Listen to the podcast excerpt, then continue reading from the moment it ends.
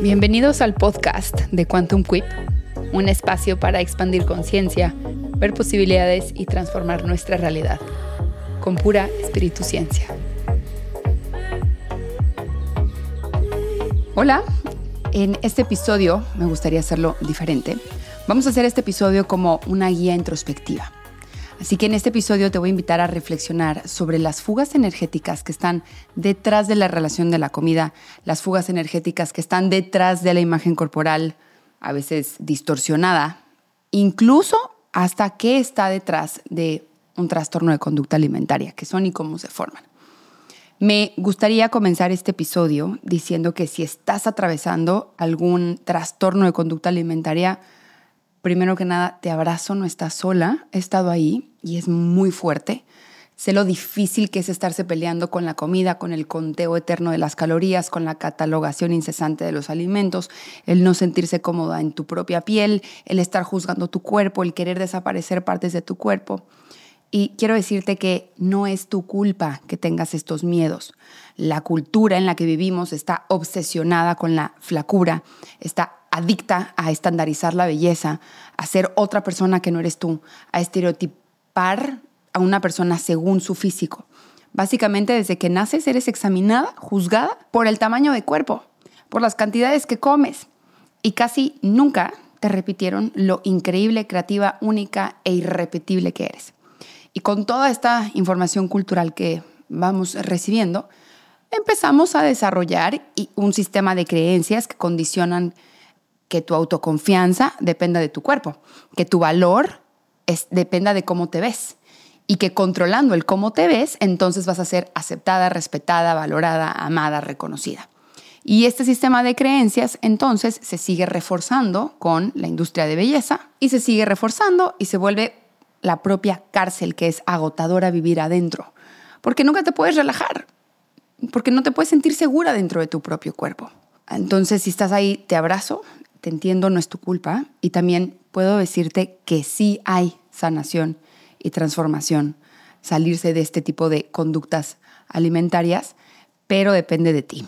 Obviamente la mejor opción es siempre buscar ayuda especializada, terapia especializada, porque sí hay otra forma de vivir a la que la mente te está dictando.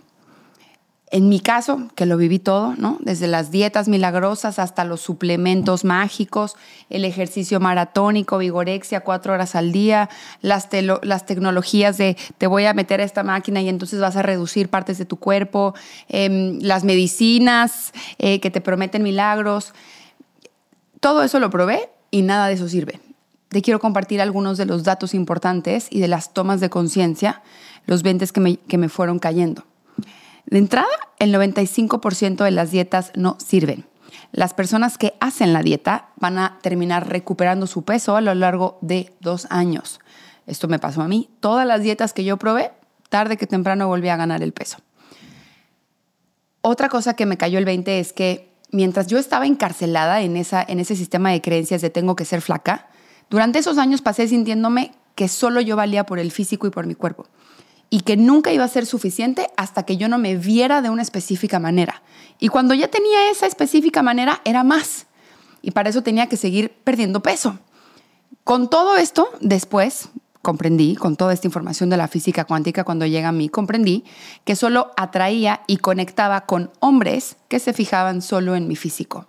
Ni les interesaba conocerme porque era un espejo de mí, yo no me conocía a mí misma Claro que hacían comentarios de qué comía, que ya debía dejar de comer, que cuándo comía, que cómo me veía. A veces hasta me, tocó llegar a insultar mi peso, pero estas historias las voy a dejar para otro lado. Si estás luchando con el cómo te ves con tu cuerpo o con la relación con la comida, es la verdadera lucha es quiero sentirme bien conmigo misma. Y como yo veo la cultura me enseña que si me veo de esta manera, me van a respetar, me van a amar y entonces me voy a sentir bien, entonces la meta es perder el peso. Fíjate, lo que estamos intentando es querer sentir diferente, que creo que lo voy a lograr controlando algo que es natural para el cuerpo, comer, y entonces voy a conseguir ese deseado estado emocional. Así que si estás luchando con esto, estás luchando contigo misma. Y si te ha pasado esto, sabes a qué me refiero. El plan alimenticio que elijas, nos guste o no, comer es una experiencia multisensorial. Huele, sabe, tiene colores, es visual, tiene texturas. Cuando se restringe el placer de los sentidos, por lo general, esa dieta alimenticia restrictiva eventualmente va a fracasar, porque no podemos coartarle los placeres a los sentidos. Una dieta restringida solo es sostenible si de alguna forma te restringes de vivir del placer y esto eventualmente no va a ser sostenible para el cuerpo.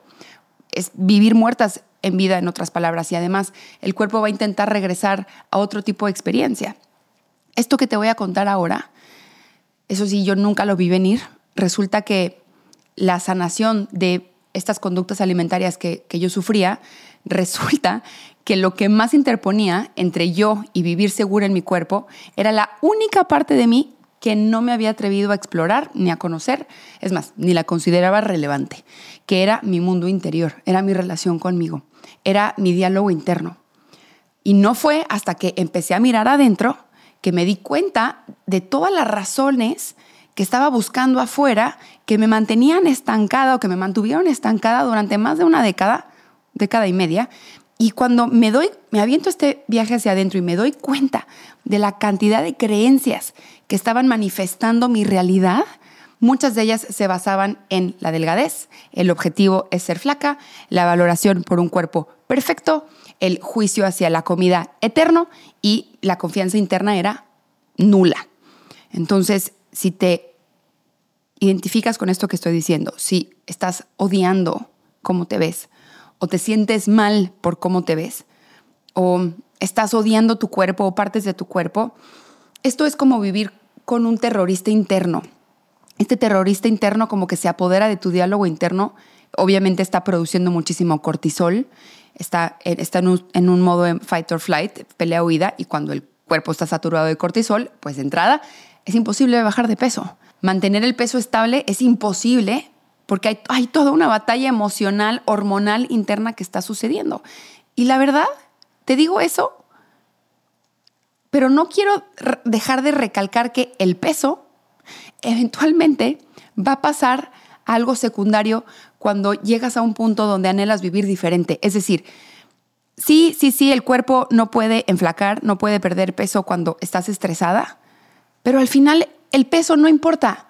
Y cuando llevas tanto tiempo viviendo en, en una cárcel mental, en mi caso, que tuvo afectaciones a la salud, que ahí sí el peso y la belleza pasó a un término secundario porque mi objetivo era conseguirlas, eh, regresar a mi salud perfecta, por así decirlo, lo que, lo que yo me di cuenta fue que no somos un cuerpo. El valor no está en el cuerpo. El valor que tú tienes como persona no tiene nada que ver con el tamaño del cuerpo. Aunque la cultura te diga eso, aunque la sociedad te diga que te debes de ver de cierta manera, o que tienes que estar arregladito, o que tienes que perder peso, que te tienes que ver de cierta manera, eso es falso. Son mentiras que de alguna forma llevan repitiendo y repitiendo y repitiendo y repitiendo y ya lo tomaron como absoluta verdad. Pero el cuerpo además va a cambiar, es inevitable.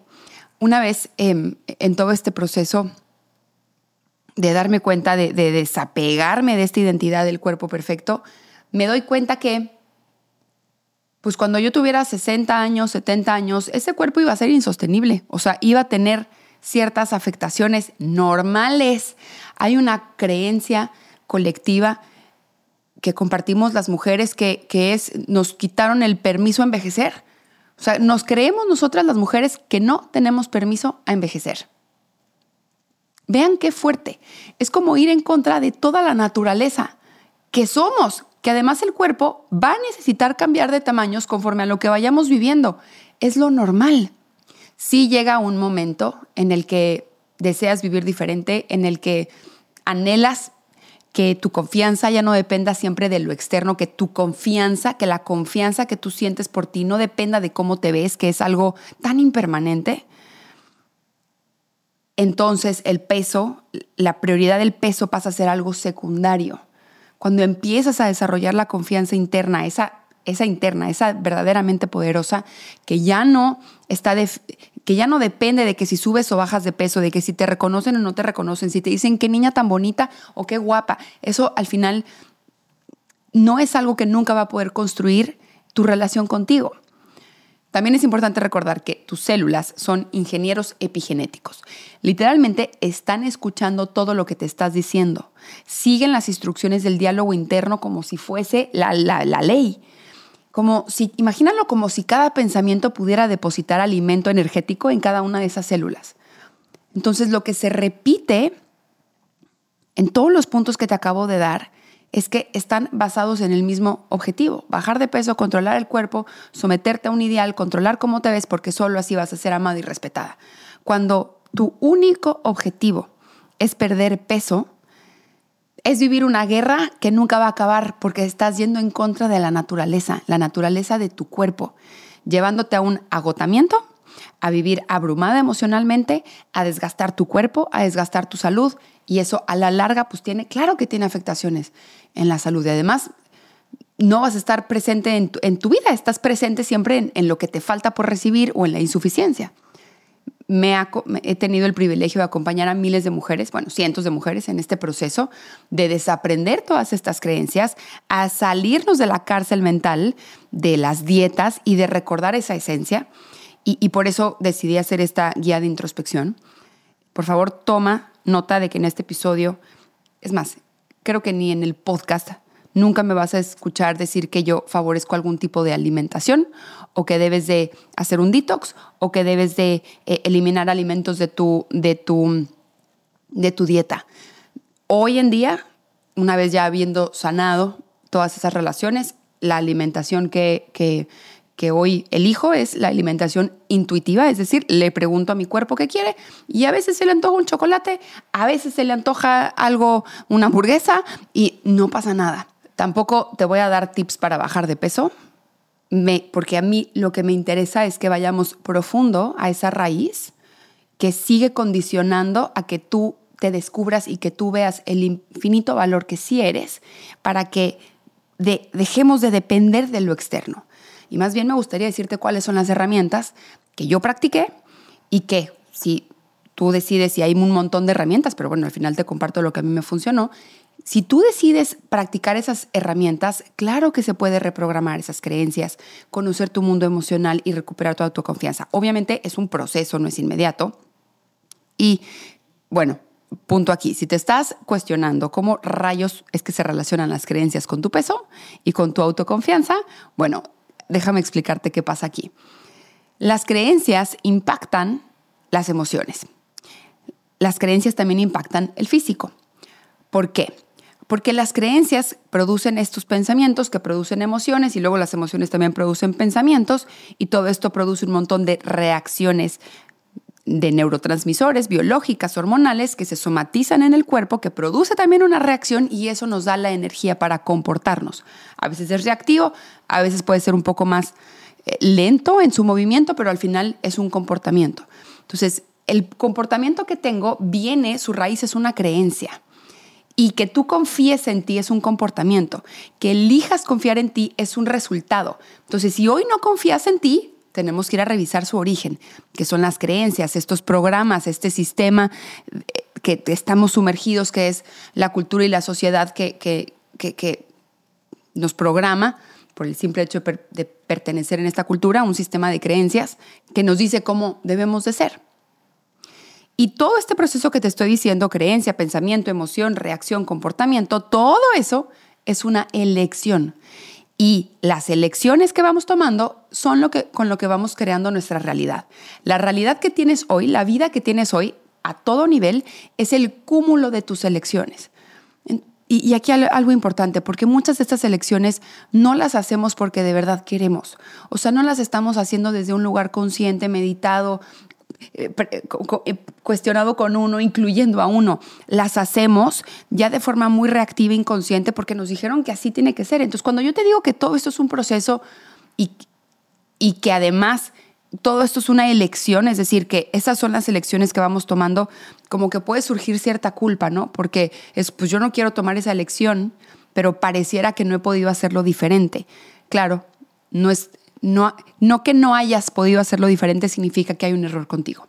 Significa que estamos sumergidos en una cultura con un inconsciente colectivo que programa la mente cómo tenemos que comportarnos, cómo tenemos que reaccionar. Y no es tu culpa que esto suceda así, no es tu culpa cómo funciona el cerebro humano. Si es tu realidad cuestionar tus elecciones y toda esa raíz, los pensamientos, las creencias, atender estas emociones, si es tu responsabilidad, si quieres crear otra realidad o crear otro comportamiento o hacerlo diferente o construir otra relación. Y eso sí es un proceso también.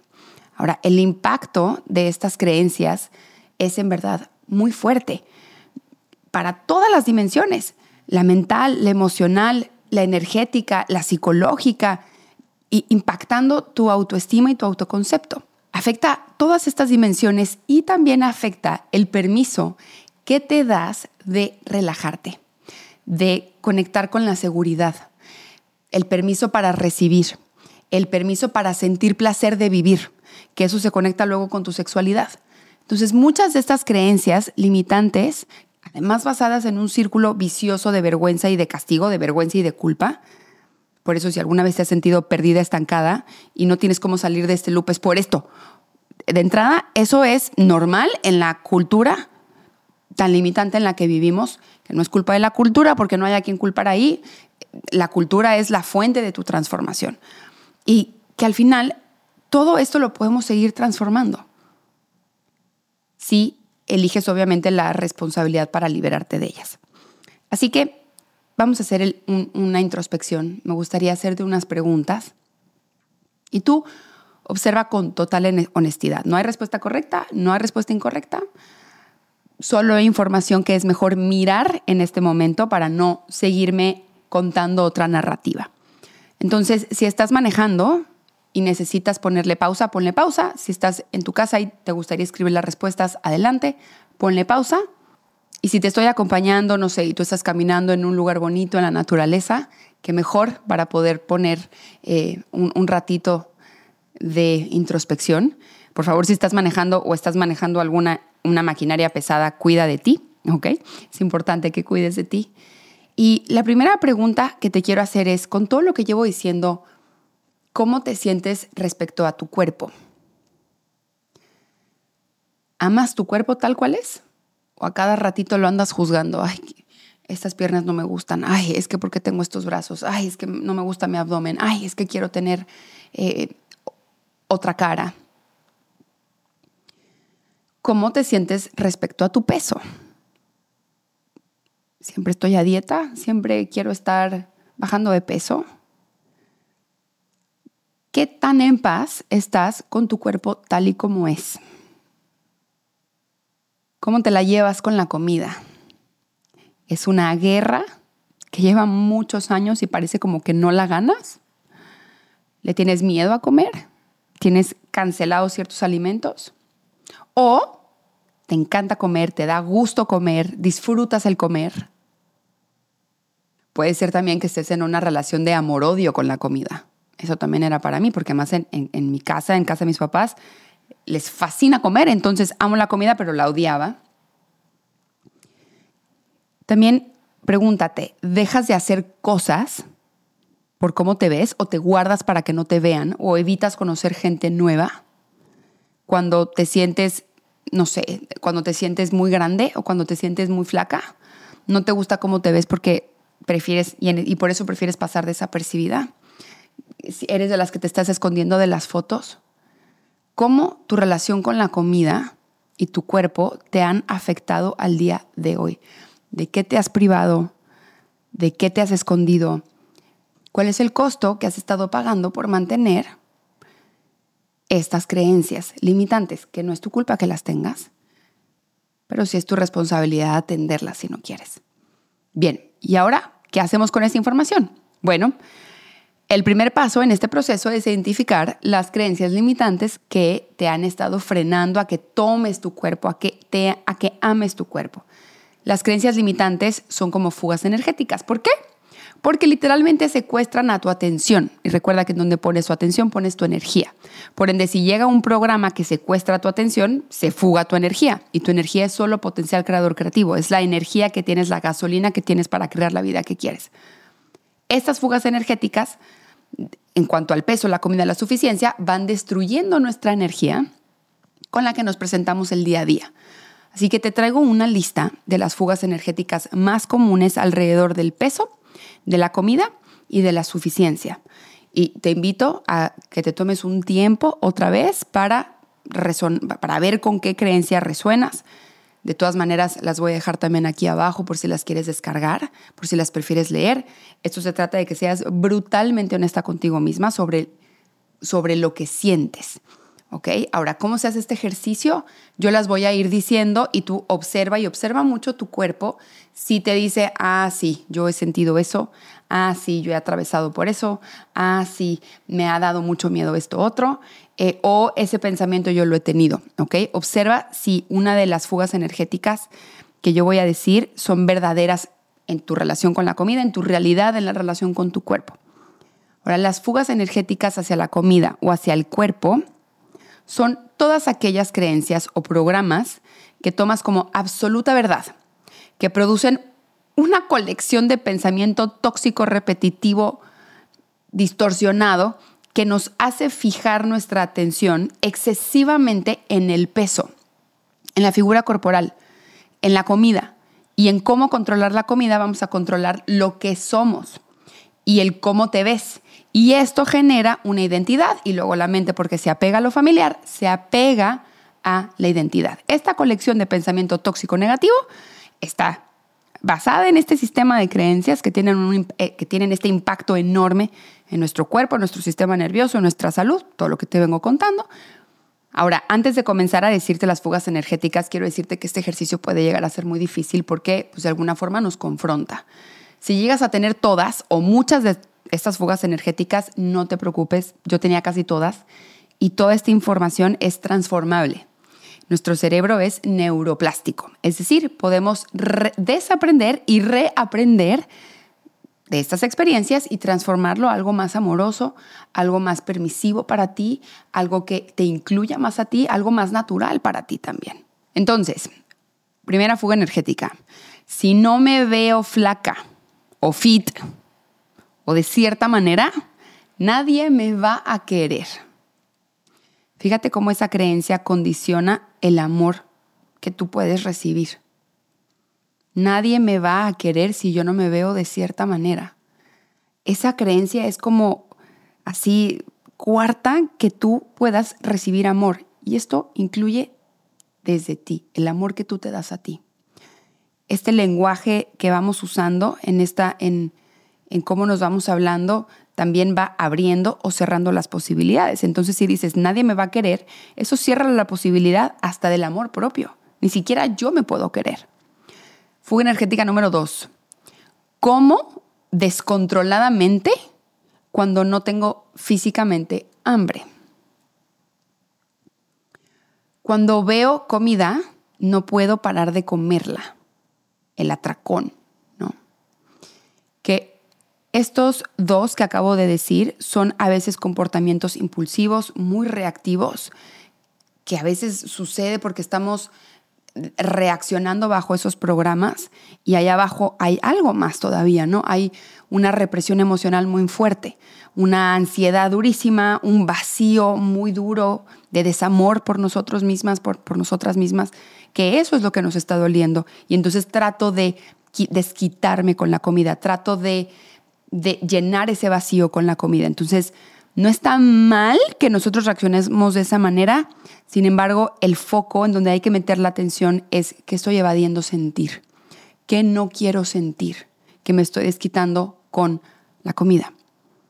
Número cuatro, como muy poquito en público, pero devoro en privado. Yo me acuerdo que yo me metía hasta la, cena para poder devorar en, en privado. Utilizo la comida para reconfortarme y liberarme de sentimientos de estrés. Esta es, una, es un mecanismo también natural que todos tenemos, ¿no? Cuando nos entra un susto, en México decimos el bolillo para el susto, sin embargo no es la única para liberarnos de los sentimientos incómodos, no es la única para atender las emociones incómodas, hay muchas más herramientas. Utilizar solo la comida para eso es, muy fuerte a muchos niveles. Siguiente fuga energética, tiendo a comer más cuando estoy estresada, angustiada o triste. igual, ¿no? Es esa represión emocional. Siguiente, estoy ansiosa todo el día y comúnmente desesperada por tener más comida en mi boca. Tengo que tener todo el tiempo algo en mi boca. A mí me pasaba eso y me metía chicles, cuando ya, como no podía comer, me metía 80 mil chicles en la boca. Siguiente, la comida es mi enemiga. La comida es mala, la comida me engorda. Mucho juicio hacia la comida. Siguiente, casi siempre tengo hambre a pesar de que ya comí mucho. Ahí el cuerpo nos está tratando de llamar la atención a decir, hey, ven, regresa, hay algo que todavía te quiero decir. Como demasiado rápido. Eso equivale al no tengo permiso de estar presente, a disfrutar el plato que tengo enfrente, porque no puedo relajarme o porque tengo que irme a no sé dónde o porque tengo que correr a no sé qué junta o porque la productividad o porque el resultado. Entonces voy sacrificando mi presencia. Siguiente fuga energética. Permito que la báscula decida quién soy, si tengo un buen día o si tengo un mal día. Es decir, pongo todo de mí en el peso que marca la báscula, como si ese número define mi existencia. Siguiente fuga energética. Como hasta que ya no puedo más, hasta que me duele el estómago, hasta llego a tener náuseas y no puedo parar de comer.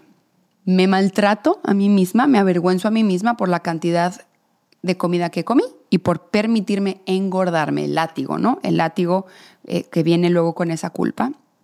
Siguiente fuga energética estoy totalmente fuera de control sobre mis hábitos alimenticios, es decir, creo que yo no tengo el control, creo que no lo voy a poder controlar nunca, entonces siempre voy a estar dependiendo de la inyección, la pastilla, el masaje reductivo, la dieta.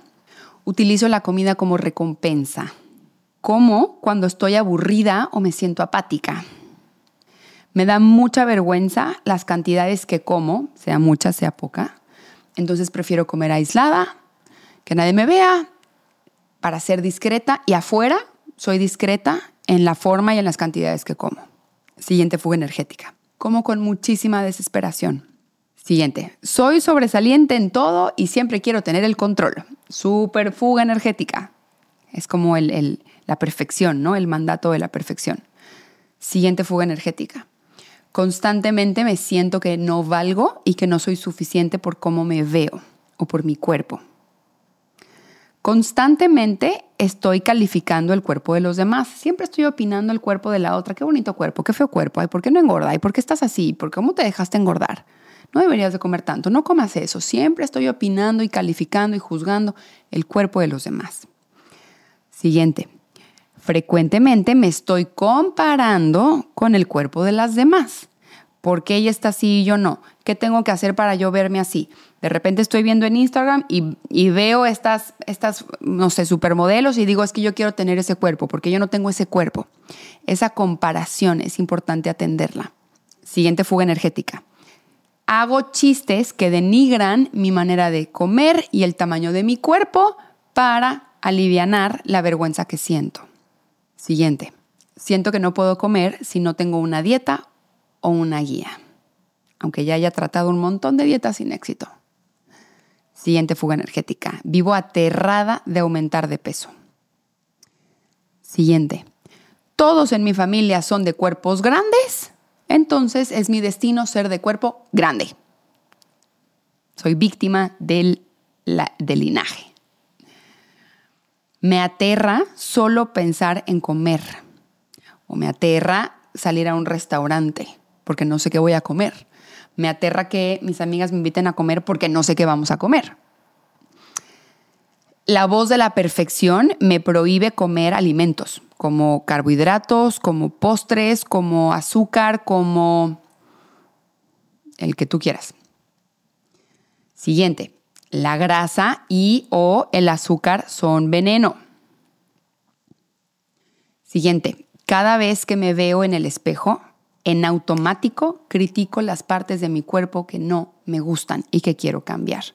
Esto me pasaba a mí, pues cada vez que me vestía, cada vez que me ponía la pijama, en automático empezaba esa crítica interna. Siguiente fuga energética. Cada vez que conozco a alguien, lo primero que hago es calificar, para bien o para mal, su físico, su belleza y su cuerpo. Siguiente, no puedo ser feliz ni exitosa hasta que yo no me vea así, y la imagen que te dice tu mente que cómo te tienes que ver. Siguiente. Bajar de peso es mi única prioridad, así tenga que privarme del placer. Siguiente. La comida saludable o que es buena para mí, nutritiva, no tiene buen sabor y no me satisface. Siguiente. Odio, detesto con todas mis fuerzas hacer ejercicio. Siguiente. No tengo suficiente tiempo para hacer ejercicio. Siguiente. Soy demasiado delgada o demasiada, demasiado grande para hacer algo. Siguiente.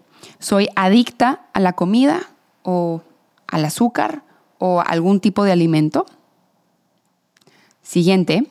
Me siento incómoda cuando alguien me ve y prefiero pasar desapercibida. Quiero que no me vean. Siguiente. Odio a mi cuerpo o odio algunas partes de mi cuerpo. Siguiente, no tengo fuerza de voluntad y creer que necesito la fuerza de voluntad. Y siguiente, sería una persona amada si tan solo yo tuviera un mejor cuerpo. Cuéntame también si encuentras alguna otra. Y quiero que observes que si tienes varias de estas creencias limitantes, ¿cómo te han estado limitando estas creencias? ¿Qué precios has estado pagando por de alguna forma inconsciente, obvio, sostener estas creencias? ¿Encuentras algún beneficio de por qué te gustaría mantener estas fugas energéticas? Son preguntas importantes que nos podemos responder y que la respuesta puede ser que tarde un ratito. Ahora me gustaría hablar un poquito del trastorno alimenticio.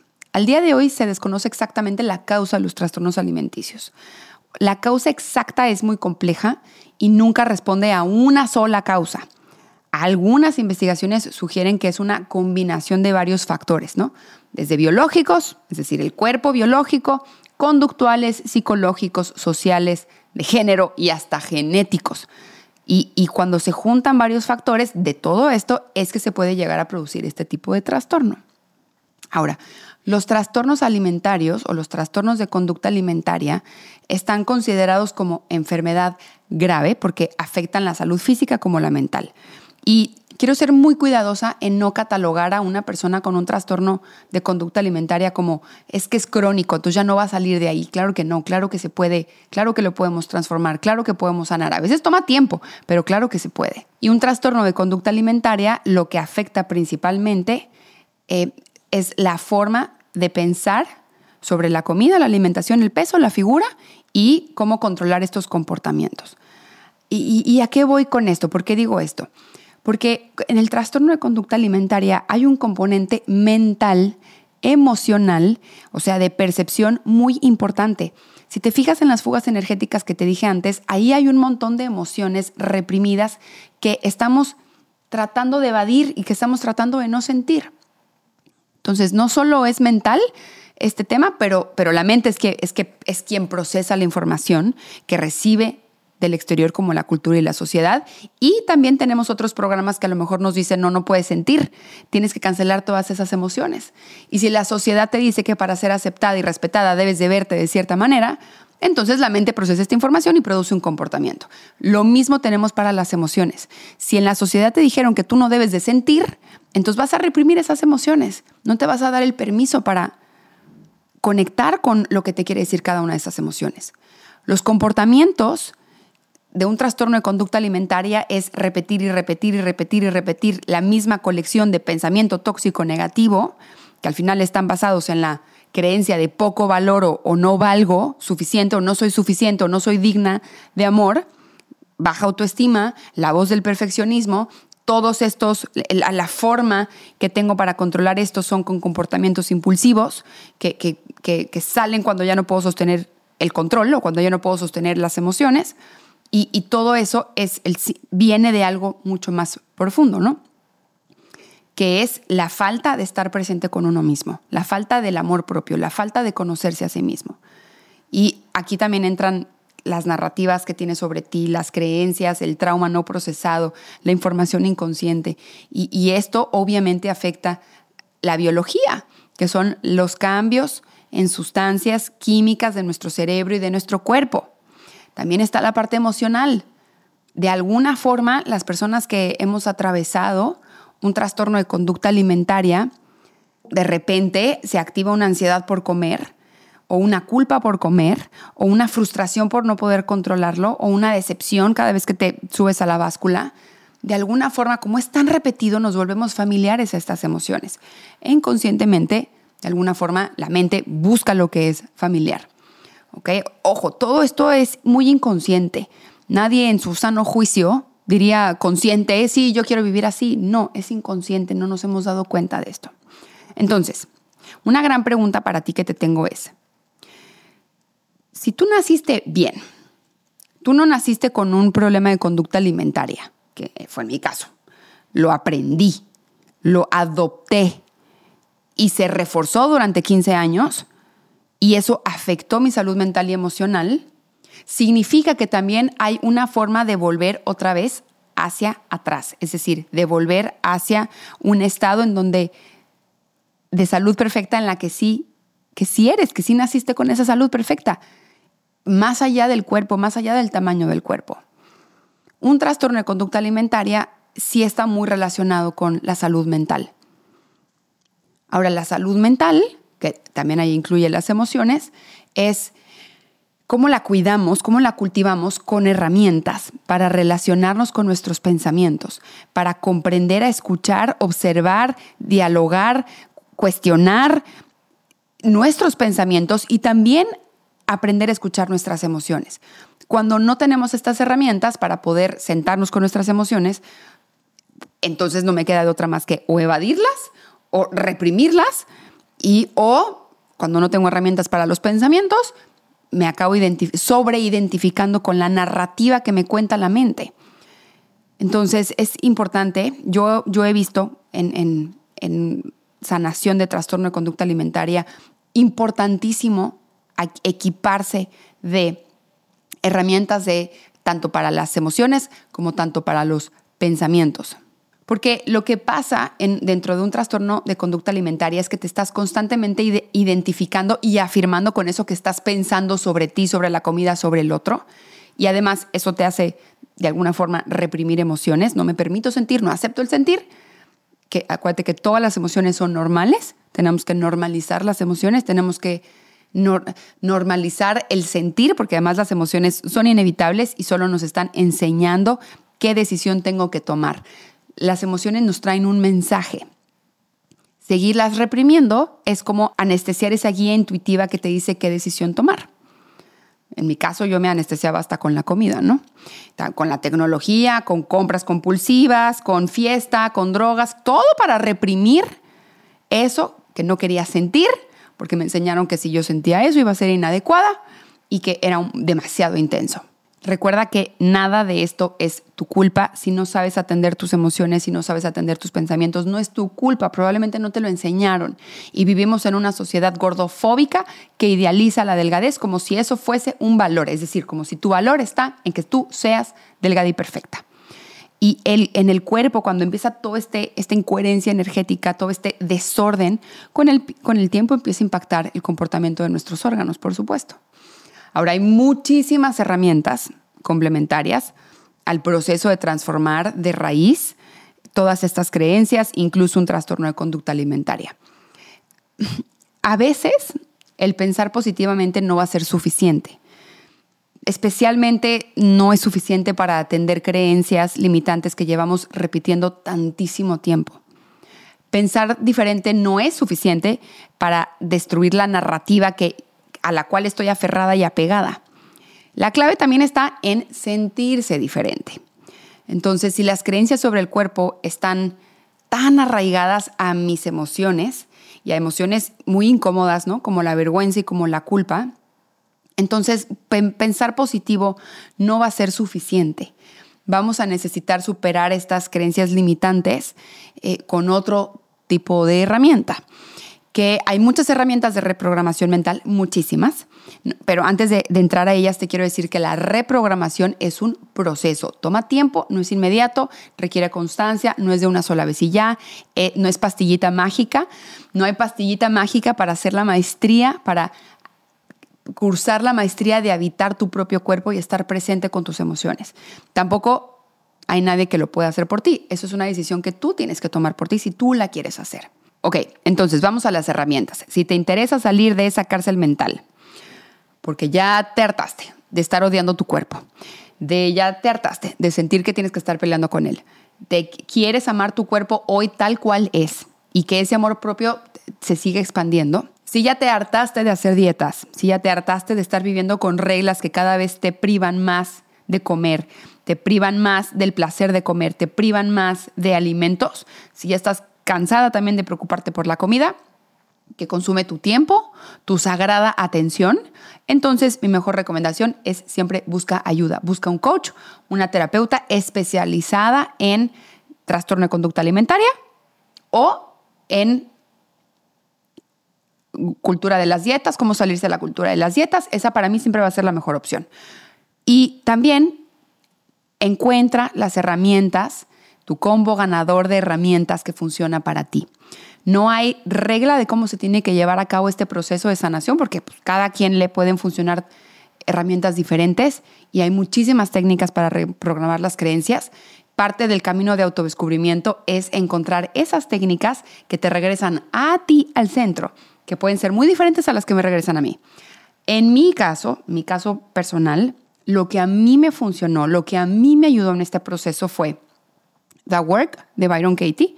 Esta herramienta fue mi favorita por excelencia porque me ayudó a destrabar el odio que tenía por el cuerpo, la frustración que tenía por, por, engordar, el miedo que tenía por engordar, cómo estaba mi suficiencia anclada ahí. Yo con tres sesiones de este método pude acelerar mi proceso de sanación con la relación con la comida y con mi cuerpo y es una reprogramación en vivo. Vives tú lo que es esa reprogramación, te queda clarísimo. Esta terapia es una de las que yo ofrezco y es mi favorita por excelencia. La siguiente terapia que a mí me ayudó mucho fue la hipnosis. Hice varios tipos de hipnosis, mucho, mucho tiempo de hipnosis para poder salirme de esta mentalidad.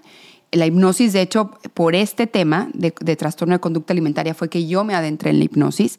Y la hipnosis, cuando cuando vivo su magia, digo, wow, ¿qué pasó aquí? O sea, ¿cómo me pudieron, cómo se pudo transformar esta información y cómo ahora puedo comer ya tranquila y con amor y con placer. Para mí fue impresionante. La hipnosis es una forma de hacer introspección con la información de tu, de tu, subconsciente. Y ese viaje introspectivo con la información de tu subconsciente fomenta la reprogramación, ayuda a que vayas desanclando esas asociaciones limitantes, creencias limitantes, con tu parte más esencia, con la parte más esencial. La número tres es meditación. La meditación es la técnica que entrena a tu atención a observar las cosas tal cual son, a observar los pensamientos por lo que son, un pensamiento, a observar las emociones por lo que es, una emoción. Y cuando vemos las cosas tal cual son, entonces se disuelve mucho estrés innecesario que viene de los juicios y de las conclusiones que uno saca a través de, de, toda esta historia que se va construyendo. La meditación es como un freno de mano que dice, ah, ah, no voy a seguir pensando en eso porque eso que estoy pensando es falso. Voy a anclarme, voy a regresar mi atención a una, a una verdad que yo quiero con la que quiero estar, ¿no? Yo soy balón infinito. Ahí es cuando las afirmaciones también pueden ayudar mucho. Hay otra técnica que es la meditación de Oponopono, que a mí me ayudó muchísimo. Un día que yo maltraté horrible mi cuerpo. Eh, una meditación de Oponopono es, es una meditación de origen hawaiano. A mí me permitió sanar también la relación con mi cuerpo. Básicamente son, se, se repite en forma repetitiva estas cuatro frases lo siento, perdón, gracias, te amo. Lo siento, perdón, gracias, te amo. Lo siento, perdón, gracias, te amo. Y es realmente fascinante lo que, lo que puede producir esa meditación. Otro tipo de herramientas que también me ayudó muchísimo fueron todas las técnicas de relajación. Si el cuerpo no está relajado, que si llevas atravesando muchos, muchos años, durante muchos años, trastorno de conducta alimentaria o malos comportamientos o destructivos comportamientos con la comida, lo más seguro es que tu cuerpo, tu sistema nervioso esté alterado, que no estés en relajación, es decir, que exista demasiado cortisol dentro de tu cuerpo. Entonces es bien importante regresar la relajación al cuerpo darte permiso de relajarte. Y hay técnicas para esto, como por ejemplo Yoga Nidra, que es mi favorita de la vida, la amo, porque es una forma de parar la mente, de conectar con el cuerpo, de ver qué está sucediendo en el cuerpo, de hacerte familiar con el cuerpo, como que el cuerpo respira cuando le damos tiempo de, de relajación el tapping. El tapping EFT es una súper herramienta para salirte del momento de un trance emocional muy duro, ¿no? Cuando me aposé la ansiedad, ahí puedo hacer el tapping. Cuando me aposé la culpa, ahí puedo hacer el, tapping. La respiración también es importantísima para liberación de trauma. Hoy está saliendo muchísima información de cómo la respiración te ayuda a ti a procesar el trauma, lo cual no me parece nada descabellado, porque la respiración es nuestro vehículo, es la conexión con el alma, es la que, lo que sí nos pertenece. El pensamiento no nos pertenece, las emociones no nos pertenecen, el cuerpo no nos pertenece, no está dentro de nuestro control. La respiración, lo único que podemos controlar es nuestra respiración. Otra herramienta que a mí me gustó muchísimo fueron las afirmaciones muy intencionadas las afirmaciones realmente funcionan después de un proceso de alta conciencia, porque si solo repito y repito y repito, pero no lo siento, no funciona. Entonces funciona mucho mejor una afirmación después, post un proceso de, alta conciencia, es decir, después de un aha moment, después de un 20 que te cayó, ahí formular una, una afirmación que te regrese esa ancla, buenísimo. Como lo hago yo, por ejemplo, después de una sesión de The Work, bajo mi afirmación intencionada y eso es lo que estoy repitiendo porque la, la terapia de The Work o la sesión de The Work lo que me permitió fue conectar con ese nuevo sentir para que entonces la afirmación no solo se quede en la mente, sino que también se conecte con, con un nuevo sentimiento y entonces con la repetición enseñarle al cuerpo que se puede, que podemos regresar también a ese sentir.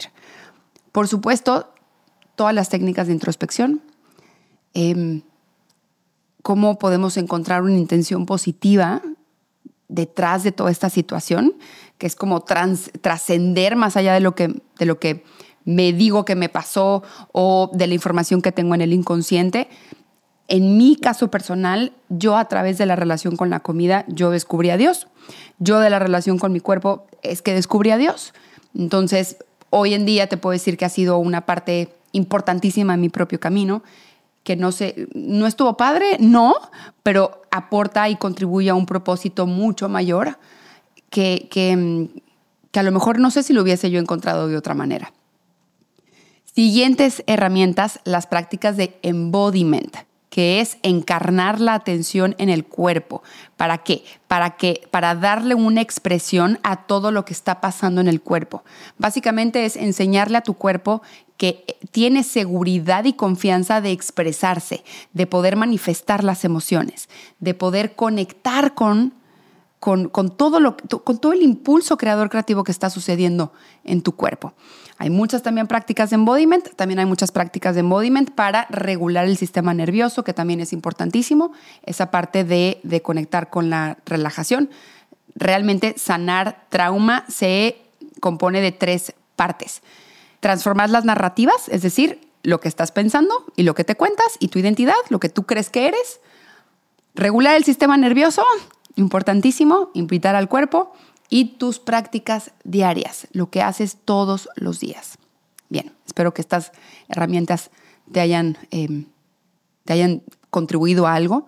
Ahora, si el destino que quieres, al que quieres llegar es amar más a tu cuerpo, si quieres recuperar el placer por comer sin culpa y desapegarte de tu valor y suficiencia de cómo te ves, entonces tengo el programa de Inner Rewire Program, que es un programa de treinta y tantos días, que, de alguna forma te van a ayudar a recargarte de esa gasolina, de esa energía, para que puedas continuar tu camino. Este programa es la estación de gasolina. Y en este programa vas a aprender cómo cultivar una relación sana con tu cuerpo, con la comida y la suficiencia. Y en un mundo que está saturado de mensajes contradictorios sobre las dietas, las pérdidas de peso, las tendencias alimentarias, que ahora ya salió algo nuevo, es olvidarte de eso y recuperar tu relación con la comida natural y cultivar un enfoque consciente que respalde tu bienestar y tu paz y tu seguridad y autoconfianza. ¿Ok? Este programa consta de dos días de como intensivo en el que vamos a hacer tres QLTs, vamos a hacer también yoga nidra, vamos a hacer también hipnosis, vamos a conectar con herramientas para bajarle el ritmo a la mente y después empieza un programa de 30 días donde todos los días hay una meditación, vamos a ver diferentes clases, vamos a aprender las herramientas de mindful eating, vamos a hacer diferentes tappings para cuando llegue esa ansiedad por comer, para cuando llegue esa culpa por comer, va a haber también oponopono, va a haber muchísima introspección, va a haber van a haber muchas herramientas de qué hacer con los pensamientos, van a haber muchas herramientas de qué hacer con las emociones para que realmente te equipes, agregues a tu equipo de herramientas todas estas nuevas técnicas y entonces ahora sí puedas depender más de ti y no tengas que regresar a los viejos comportamientos que siguen sacrificando tu bienestar en general. Te voy a dejar todos los links aquí abajo. Espero, espero que este episodio te haya contribuido y que te haya gustado.